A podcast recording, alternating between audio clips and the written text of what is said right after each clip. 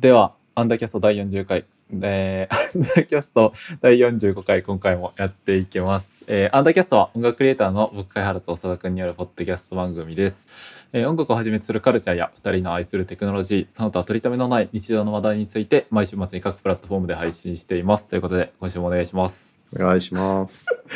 なんか気抜けてるな そうですかね。まあまあまあ月曜日ですからね。というところで、えー今日話す内容としてはタイトルにもしてるかなと思うんですけどこの母親母親になって後悔してるという本を、えー最近読んだんですけどそれについてちょっと話そうかなと思っててはい。でこれがそうですねオルナ・ドーナトさんという方が書かれた本なんですけどなんか自分としては結構うんなんかずっとモヤモヤしてるけどなんかタブー的に外に出しづらいなみたいなところの話というかそういうトピックがに関してこう言葉がすごい尽くされてる本でまあなんか月並みな感想なんですけどすごい感銘を受けたというかなんかぜひこれ話したいなと思ってて。うん。でそうですね。今回はこう本の内容の紹介は本当ざっくりこう各章でどういうこと話してるかぐらいにしてうん、でどちらかというとこう読んでてどんなこと考えたかとかなんかそそうねそういうところを話していけたらなと思ってます。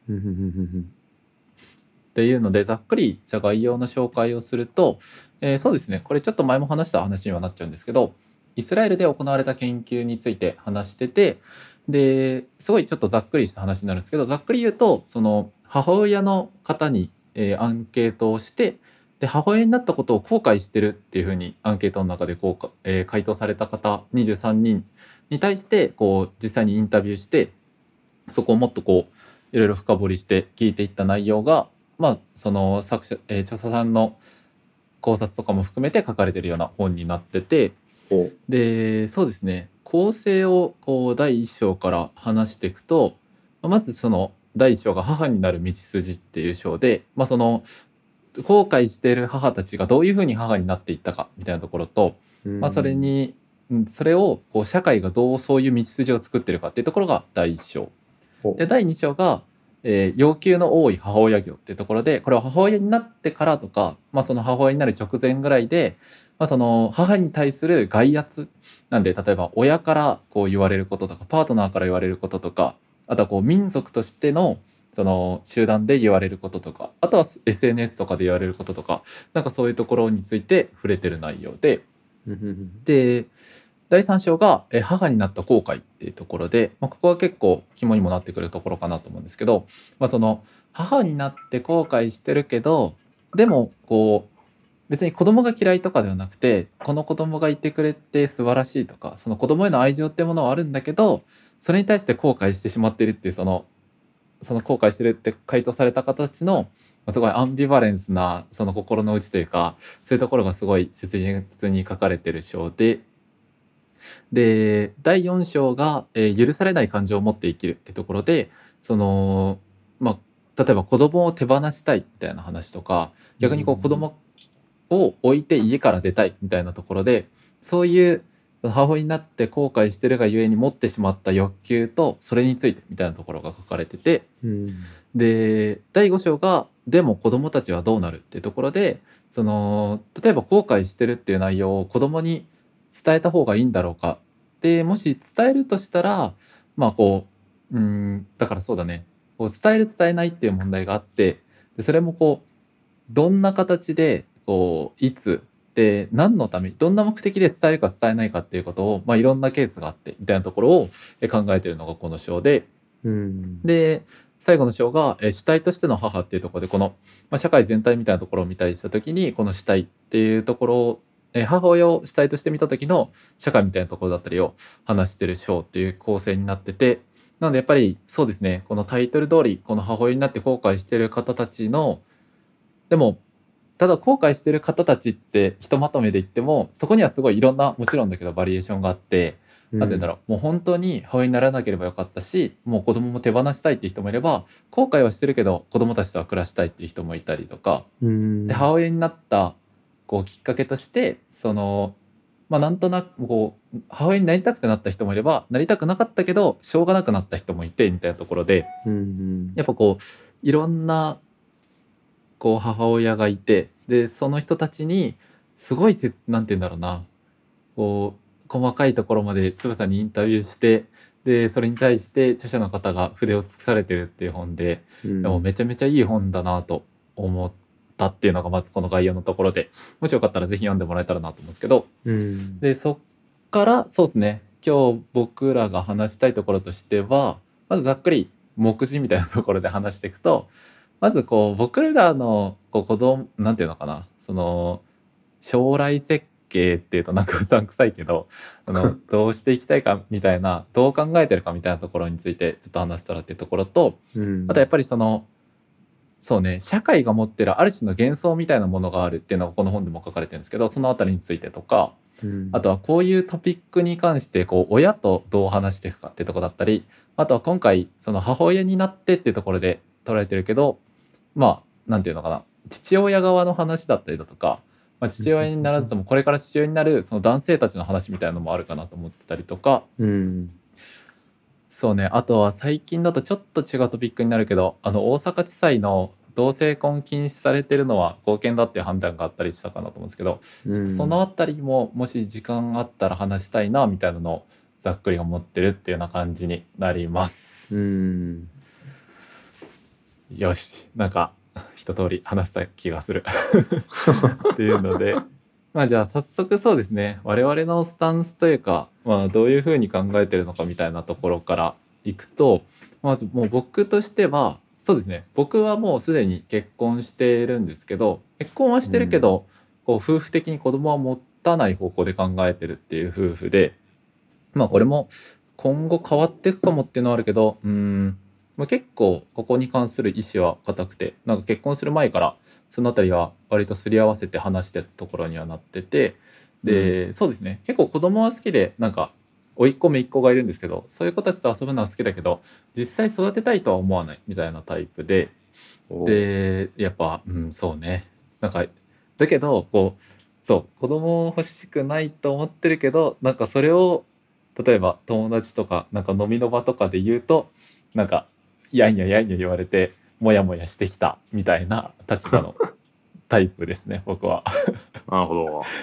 うん、そのあたり長田君どうですか？今後どうするかとか。いやーちょっとマジでなんかここら辺難しすぎて何もわかんないんですよね。いやマジで間違いない。うん。なんで、まあ、何もわかんないっていうのは結論なんですけど。うん。なんですけど。まあ僕は単純に子供が好きか嫌いかと言われると多分好きじゃない方うん。で、そうですね。なんかいや難しいですね。なんかうんあれなんですよね。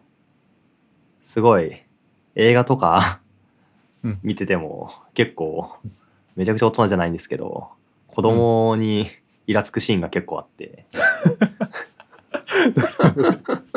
なんかその、あれなんですよね。一人のなんか人間としてどうしても見ちゃうんですよね、その人間だから。うん。子供をだけど、まあそうだね。でも子供ってなんか難しいじゃないですか、いやーうん。なんかその人間人間だけど、うん。その人間性人間性というかなんか人間という 種族としてなんか認定される一定ラインを超えてるのかどうかって言われると、うん。個人的には微妙なところだなとは思ってて。そうだね。なんかだから成人とかそういう概念があるんじゃないかなっていうのを個人的に思ってて、うん。なんでなんかそのうん。なんか最近あーでもこれネタバレになっちゃうかなうん。ネタバレになっちゃうかななんかちょっと難しいな。最近見た映画で、うん。なんかすごい子供が出てくる映画があったんですよね、はいはいはい。で子供が、まあたくさんいて、うん。でなんかある一人のなんか男と女の人が育ててるんですけど、うん。なんか小さい家みたいなところで、うん。なんかその子供の描写とかでなんかなんだっけななんか部屋が暗くな暗え？夜になるとうん。寝るじゃないですか、うん。で電気消したりして寝るじゃないですか、うん。でなんか 電気消すと暗くて怖くて一生泣くみたいなのがあって、うん。そうなんかむず難しいとかなんか イラついちゃうんですよね。イラつくっていうかなんか。まあまあまなんかなんかうん。内定電気つくならいいですけど、うん。内定電気つかないじゃないですか。そうだね、うん。なんでうん。いやそれそれを子供に求めるっていうのは確実におかしいっていうのはもう頭頭っていうかその論理的に理解はできるんですけど、うん。なんかそういうのが結構多いというか、うん。あとなんかよく反抗期であるやっちゃいけないことをずっとしてなんか、よくあるじゃないですか。イヤイヤ期みたいな、うんうん。なんか迷惑かけることを快楽としてやるみたいな。快楽なのかわかんないですけど。はいはいはい。そうなんか純粋だからこそなんかすげえ難しいところがあるというか、うん。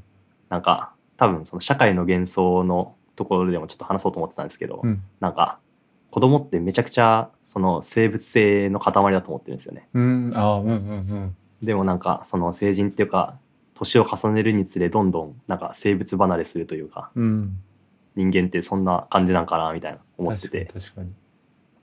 うん、だからその純生物性が純粋すぎてうん。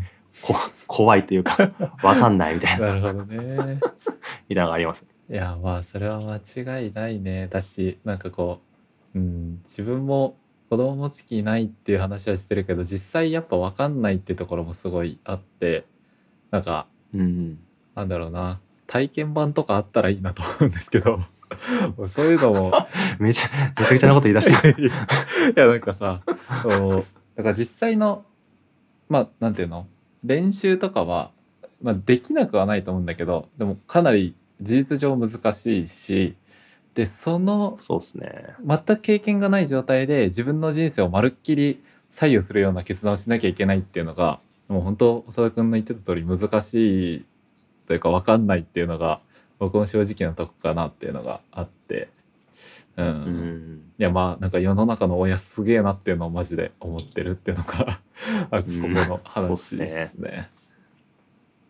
うん、でそうねそこが我々のスタンスの話で、まあ、そこから実際、えーどういうことを思ってるかみたいなところでいくとなんかこれあるあるみたいな話でその社会の幻想のとこに入っていきたいんですけど飲み会とかこう同世代の場とかで、まあ子供欲しくないんだよねみたいな話とかなんかやっぱさその、まあ、結婚してこう子供とかも考えてるのみたいな話を聞かれてでうん。そこに対して「いやーうちはそういうの考えてないんだよね」みたいに言うと「あそうなんだ。でもなんかこう年取ったら変わるって言うしね」みたいな言葉とかなんか「あそうなんや。いやでも」みたいなこうなんていうの、うんいやまあいずれ変わるんじゃないみたいなことを結構示唆されたりとかすることがあってで、うん。なんて言うんだろう。別に全然それが悪いとかそういう言葉をかけるのが悪いって話じゃないんだけどなんかこうモヤモヤするなっていうのがあって。でなんだろうな。そうそういうこと言ってる人の言ってる友人たちの気持ちはめちゃめちゃわかるしなんか自分も多分それに近いこと言ってる場とかがたくさんあると思うんだけどなんか多分うん。そういう発言をする裏に、まあ、そもそもの社会のその幻想があると思っててその幻想っていうのは、うん。やっぱこう全ての人類はいずれ親になりたいと思うとかなんかその例が何て言うのかな、うん、大げさに言ったら存在意義であるみたいなうん。そういうものがあって、まあでもそれはここまでも言ってる通りあくまで幻想でしかなくってでなんでそういう幻想が生まれてるかっていうと、まあ、今回のタイトルである「母親になって後悔してる」みたいな発言が完全にタブー視されてだから多分そういう意見とかをもう一言述べたらなんだろうなそうこの本の中でも書かれてるんだけどそういうことを SNS だったりで述べた母親たちにはものすごい批判的なコメントがついてうん。でそのコメントとかも引用されてるんだけどマジで心ない言葉ばっかりで,、おうん、でそういうふうに、まあ、タブーとして抹殺されてきたがゆえに生まれてしまったこういう幻想みたいのがあると思ってて。うん。いやーなんかいや別に誰かを責めたいとかでは全然ないんですけどうん。なんかモヤモヤする瞬間を日々感じてるっていう話ですね。いやーそうですね。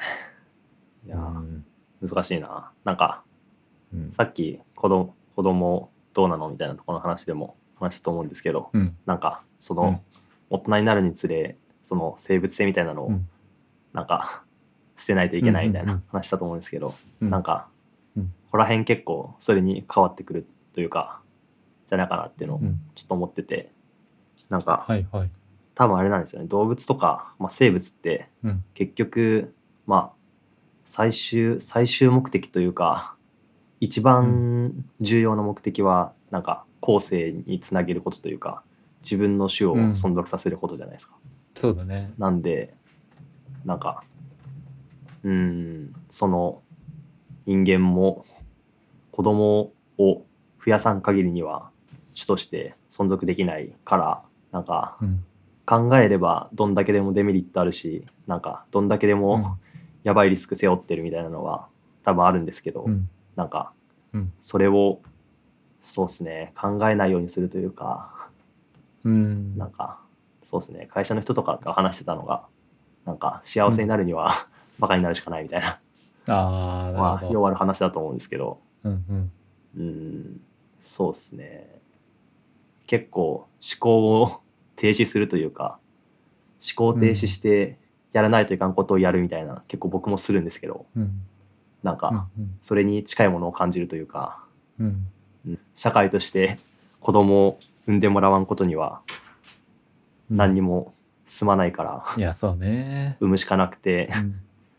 なんかそこにどんだけリスクがあろうが、うん。なんかどんだけ個人に響くからなんか不利益があろうが、うん。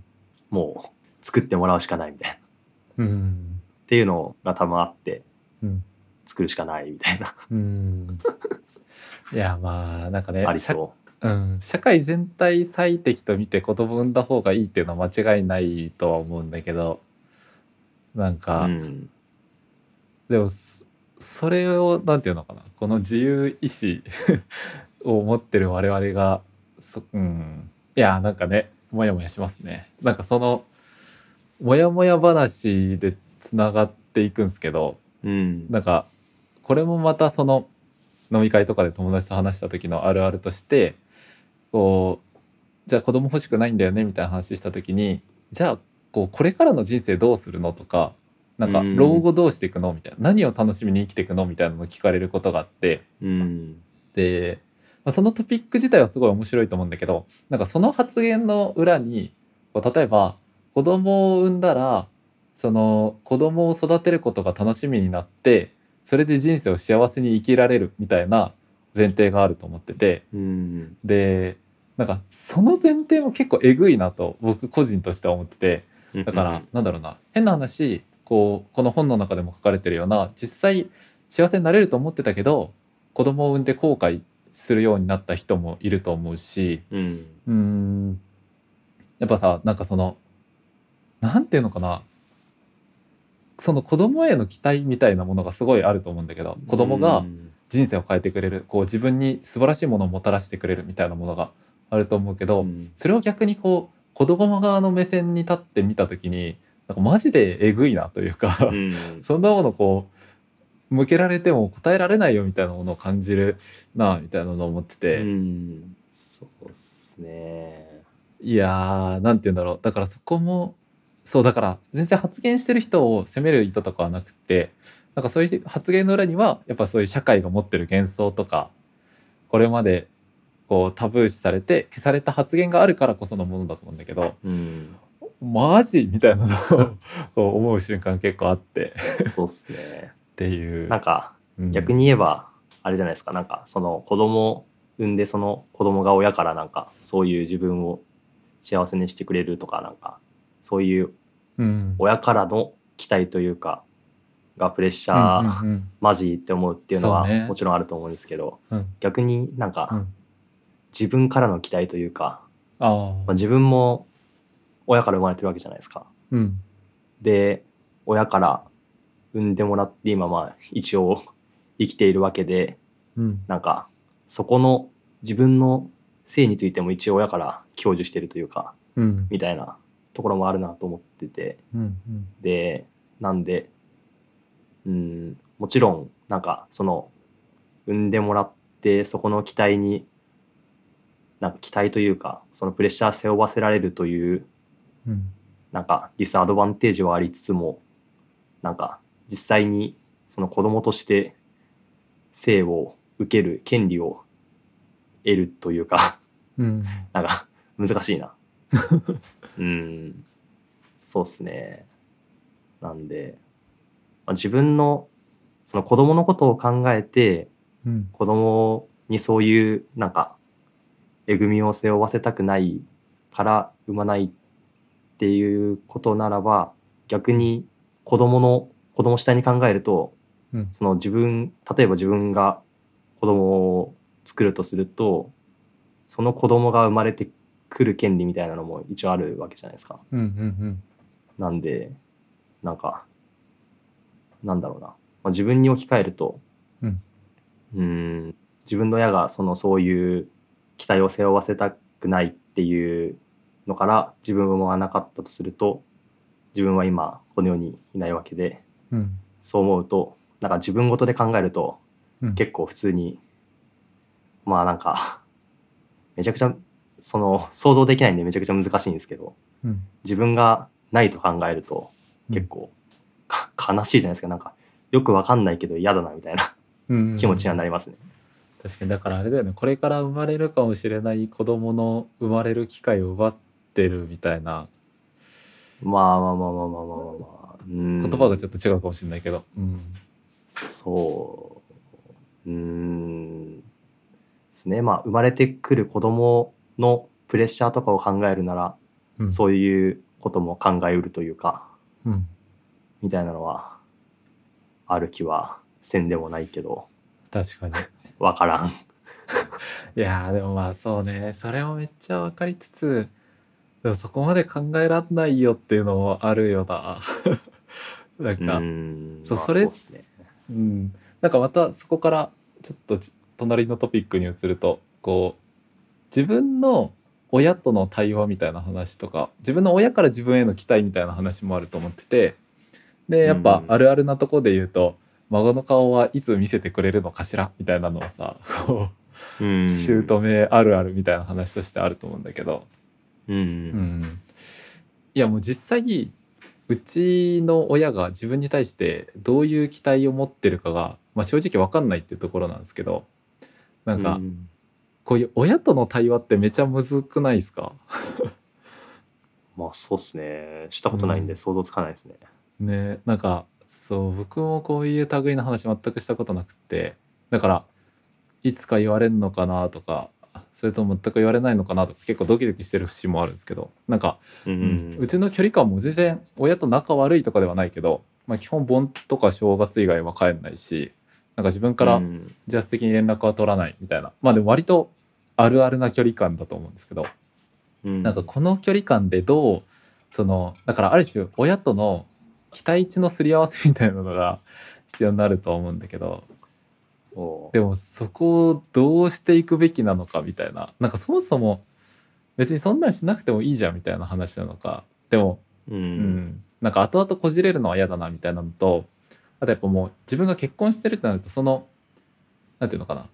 奥さんにも何らかのこうマイナスが降りかかる可能性があるみたいなのを考えると自分だけの問題じゃないなと思ってて。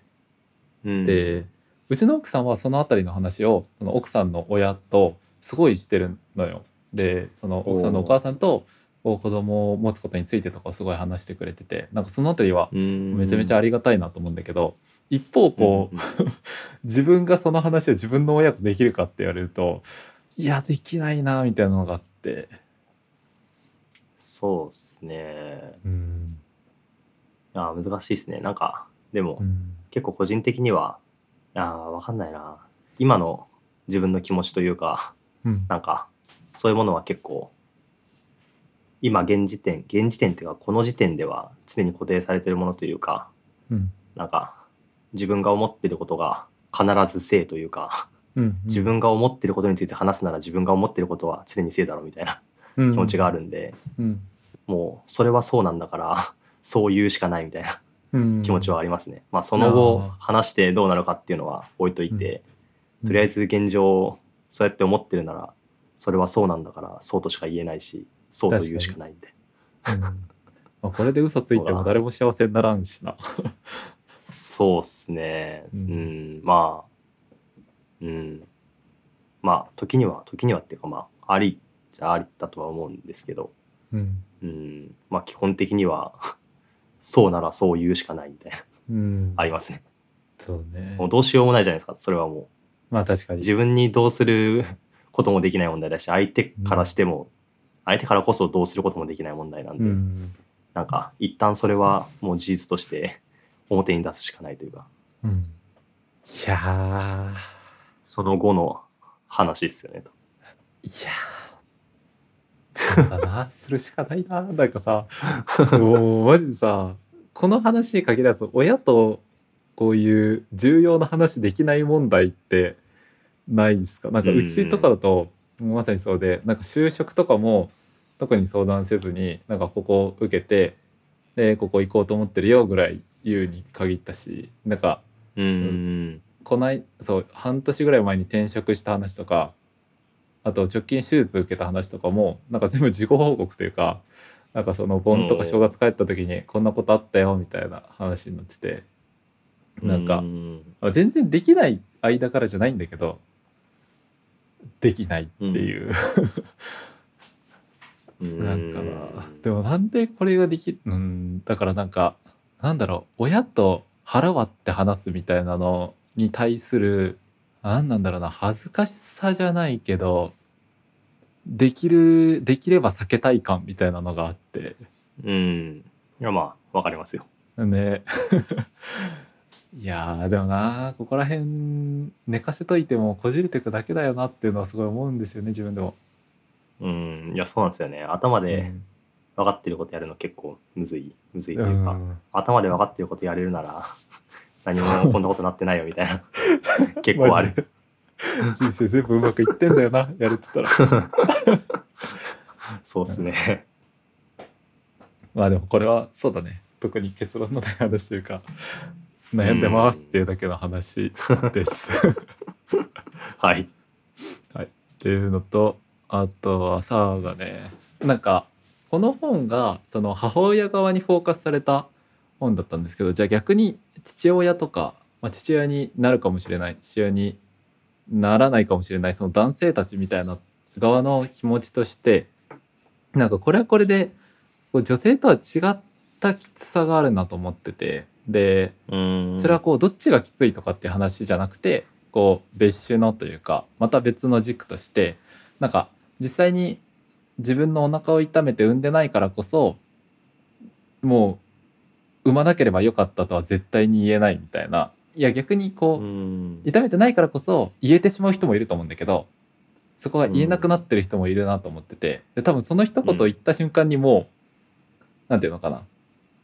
そうだからさ母親は実際例えば産む時のこう自分が産んだっていうある種身体的なつながりがあるけどなんか父親はそれがかなり感じづらい状態にある中で、そう精神的にも産まなきゃよかったっていう一言言って線を区切った瞬間にもう何のつながりもなくなってしまうみたいなのがなんかあるんじゃないいかなと思っててで、うん。この辺りの話としてなんかその 僕らが僕らの名古屋の聖地ともいえるこう BMK ってお店があってでそこのそうそうそう店長となんかちょっと話してた時になんかその日もなんか普通に僕は友達と行っててでなんかこの辺りの話してて「いや僕子供欲しいと思ったことないんですよね」みたいな「ええー」みたいな話しててで、うん。ちょうどそこの店長さんがすごい気さくな人なんですけどなんか話しかけてくれてでいやでも実際子供産んだらもう何もやりたいことできんくなるぞみたいな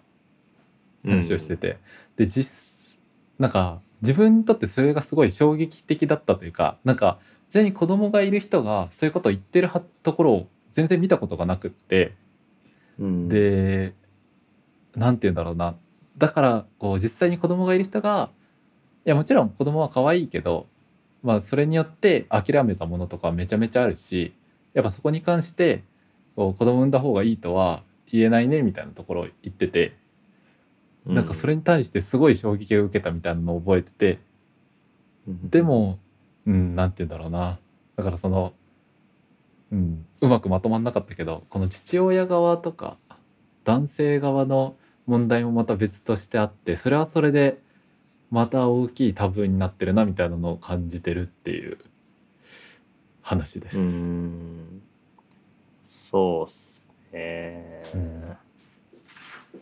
うーん。むず いやもうこれはまあ今日の話は多分全部結論出る話ではないから。まあそうっうすね、んってなっていくだけなんだけど。次のトピックいきますか。いきますか。そうっすね。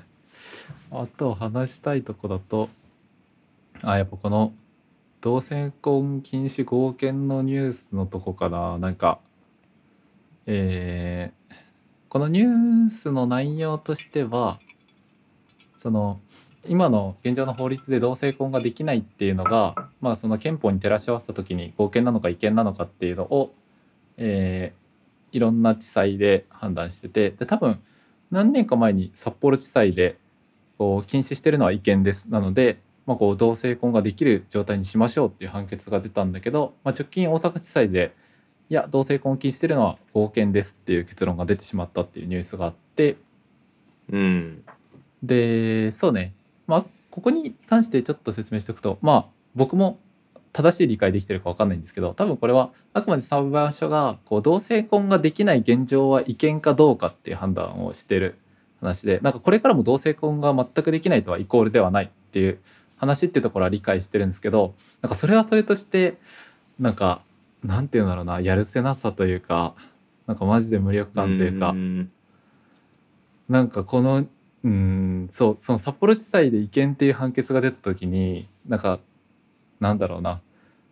やったっていう気持ちがあったがゆえにこの大阪地裁の判決が出てき出てきた瞬間のなんか頭バーンってやられたような 重さというかみたいなのがあって、うんうんでそそうだねここの判決文で出てたところで、まあ、ちょっと有約した内容にはなるんだけどそのそもそも婚姻制度結婚制度の目的は、まあ、男女が子供を産み育てるためのものであってみたいな趣旨のところがあってなんかそうなった時に、この「俺は?」みたいな 気持ちがあってその子供を産む気はないけど結婚してるっていううちの夫婦はみたいな。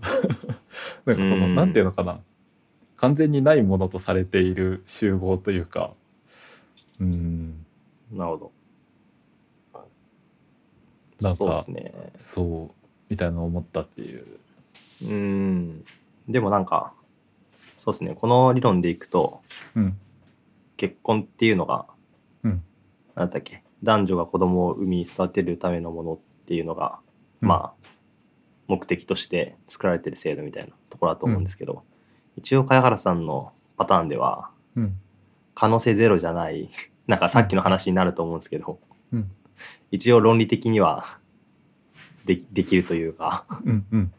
まあ子供を産み育てるためのものとして制度があってそれには適用されるなとは個人的には思ってて、うん。なぜならその婚姻制度があるからこそ子供を産むという選択に至るかももしれないかなといううんその確率的な確率的なっていうか可能性の話なんですけどね。うん。なんかまあっていうのがあると思ってて。でもなんか逆にあれなんですよね。あのその同性婚は子供できない絶対できないじゃないですかその2人の間には、うん。うん。だからダメっていうのはなんか論理的には分かるんですけど、うん。なんか男女で男の人とか女の人が、まあ完全に子供ができない体の人とかって別に普通にいるじゃないですかうんうんその人たちが 結婚できるのは どういう理論なんだいみたいな。う んなるほどなるほど。なんかその、そのなんか、あれなんですよ。こいつができてるのに、こいつできないのはおかしいじゃんみたいな、そういう話じゃなくて、その、論理としてそういう論理を打ち立てるなら、うんなんか、それ、破綻してるじゃんみたいなそうだね。のがあって、うん絶対これ、なんか、こんな、あ24歳、独身男性が、なんか5分とは考えて分かる、その論理破綻なのに、うん。実際の賢い人とかが気づいてないわけないんですよね、絶対。うん。なんで、まあ、そう考えると、まあ、知ってて言ってるというか、うん。知ってて、こういう目的だってとしてるなら、めちゃめちゃ誠実じゃないというかなんか、うん。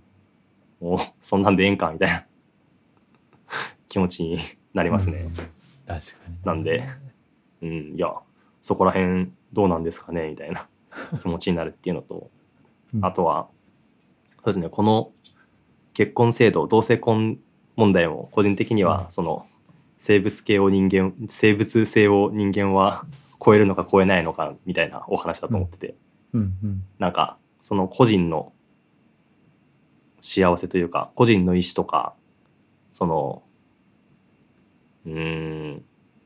個人の権利とかそういうものを尊重してなんかその人間に人間にっていうかあるその個人に一番重要な生物性を抜かせることができる。ん？生物性をうん。自分で抜けるっていうことを認めるか認めないかみたいなうんところだと思ってるんですよね。うん。なんでまあ同性婚ダメって言ってる人的にはその人間には生物性が必ず必須であってうん。なんかそのために人間は存在してるんだからそれ抜いちゃダメだろうみたいな。うん。のとあとはその生物性をなくすというか生物性がなくなっていく側なくなっていく側っていうかその個人の意思とかによって生物性を捨てる捨てるっていうのもなんかおかしいですけど、側としてはそれを個人の権利なんだからそれを封じられるのはおかしいやろみたいなうん。話だと思ってて。なんか全然マジで違う話になるかもしれないんですけど。うん。なんかその生物性捨てるっていう意味ではなんかあ SF の世界とかで、あの脳みそだけ取り出してうんうん。あの浮いてるやつとかあるじゃないですか。あるね。であの電電気で更新できて意識はあって、なんかうん。そこで一応永遠に生きれるというかうん。なんかみたいなのがあると思っててそれも結構生物性を捨ててるなと個人的には思うんですけど、まあ、で できるかできないかはさておきうん。なんかそういうなんか人間が生物性を捨てるみたいなフェーズがだんだん来てる感があってうん。結構人間が生物性を捨てる話好きなんですけど僕。はいはいはい。結構なんかそのうんなんかこれがいいならこうすべきだろうみたいな思想がめちゃめちゃ突き抜けすぎててうん。なんか全然脳だけで生きれるなら全然やりたいなみたいな気持ちあるんですけど。はいはいはい。なんかうんそういうのもまあうんこの先技術的に可能になったりしたらなんか同じような議論 起こるんじゃないかなみたいなのはありますすね。人は必ず死ぬべきものでその死を超越するのは良くないみたいな。うんこれに関しては僕的には死はあった方がいい派なんでちょっといろいろ ややこしいんですけど。はいはいはいなるほどねいやもうなんかうん難しい話だなうん。まあ全然何か自分でも分かんない。あーでもな何の話をしてる？あだからなんだろうな。うん。でもあれだよな。やっぱその生物性みたいなとことかもありつつなんかすごいシンプルなとこに戻すとなんかその、異性でできて同性でできないのおかしくねっていう話があって。うん。なんかでしかもそこに関してなんて言うんだろう論理的な説明があるわけでもなく時代に逆行してるような話でもありうん。なんかそうっすね。うんいろんな人を見て見ないふりしてるようなみたいなところがありうん。そうっすね。嫌な話ですねっていう。うん、そうですね。まあでも、人間に生物という、性別というなんか、その二択二択というか、うん、生物的な二択がある限り結構うん。何にでもついて回る問題というか、そうだね。人間が生物性を捨てて男女という界境界がなくなって 個人で性別を選べるようになり、うん。性別は選べるけどうんなんか全部選択できるみたいな、うん。がこれは全て問題は解決。だが果たしてそれでいいのかみたいな。うん、なんかこう、まあ、今やっぱさ科学的にというか物理的にその性別をなんていうんだろう本当に自由にはできない状態だと思っててその技術とかとかも足りなくて、うん。まあ手段はいくらかあるのかもしれないけどっていうのがあって。ででもその状態でも別にこういう制度とかって どうとでもできる話であってなんかさその、うん。偉い人たちがさ多分ハンコとかをしたらそれで変わる話だと思ってて。そうですね。うんそれによって人々の基本的な権利が侵害されているっていうのがなんだかなみたいな、うんうん、そうっすね。なんかあれとかはどうどうなんですか？あの結婚したらうん。あの財産とか半分になるじゃないですか。うんうんうん。そういうのは どう思いますか？あー。いやーまあやっぱ制度設計的には多分前提がちょっと前時代的というか男性が働いて女性が家を守る時代だったからその例えば男性が亡くなった時にとか離婚した時にその家事をしていた女性は財産がなくなってしまうから半分に分けましょうみたいなロジックがあるのかなと思ってて。うん。もうそのロジックに裏打ちされてるのであればもうそういう時代じゃないよねっていう話なのかなと思ってて、うん。うん、でもあれじゃないですか。その子供を産むとなったらさっきも早原さんが言ってたみたいに、明らかに女性の方がうん。身体的にリスクがあるというか、うん。うん。うん。まあ重いじゃないですか。うん。なんか財産分与を完全に前時代的と言ってなくすとなるとうん。明らかにその子供を育てるという観点上では女の人の方が不利というか、そうだね。みたいなのがありそう。ん。うだけどそのために産休とか育休とかがあるんですかね。うん。まあ、まあでもそのあたりも一旦まっさらにしてさ、例えば結婚した夫婦に関しては財産分与をするみたいな話とか、うん、結婚した女性には何かそのがあったとしても何らかの政府から補助をするみたいな形とか多分手段としては財産分与以外にもいろんなやり方があって、で一旦それをこう考え直すフェーズに来てるんじゃないかなと思っててで別にこううん。今の財産分与がまるっきり悪いって話じゃなくてなんか多分いろいろ検討した結果やっぱもう結婚したら財産分与が一番いいよねっていうのであれば全然それはありだと思ってて。ただ多分その検討のテーブルについてないっていうのがモヤモヤするみたいな感じかな。うーん。なるほど。うん、まあ僕もなんかそんな言ってこう既存の婚姻制度とか名字の制度とかめちゃめちゃ反対なのに結婚してるのどうなんだみたいな話もありつつ。いやまあするしかないですからね。ーまあねこの辺りはいろいろありますね。うん。うん。いやそうなんですよね。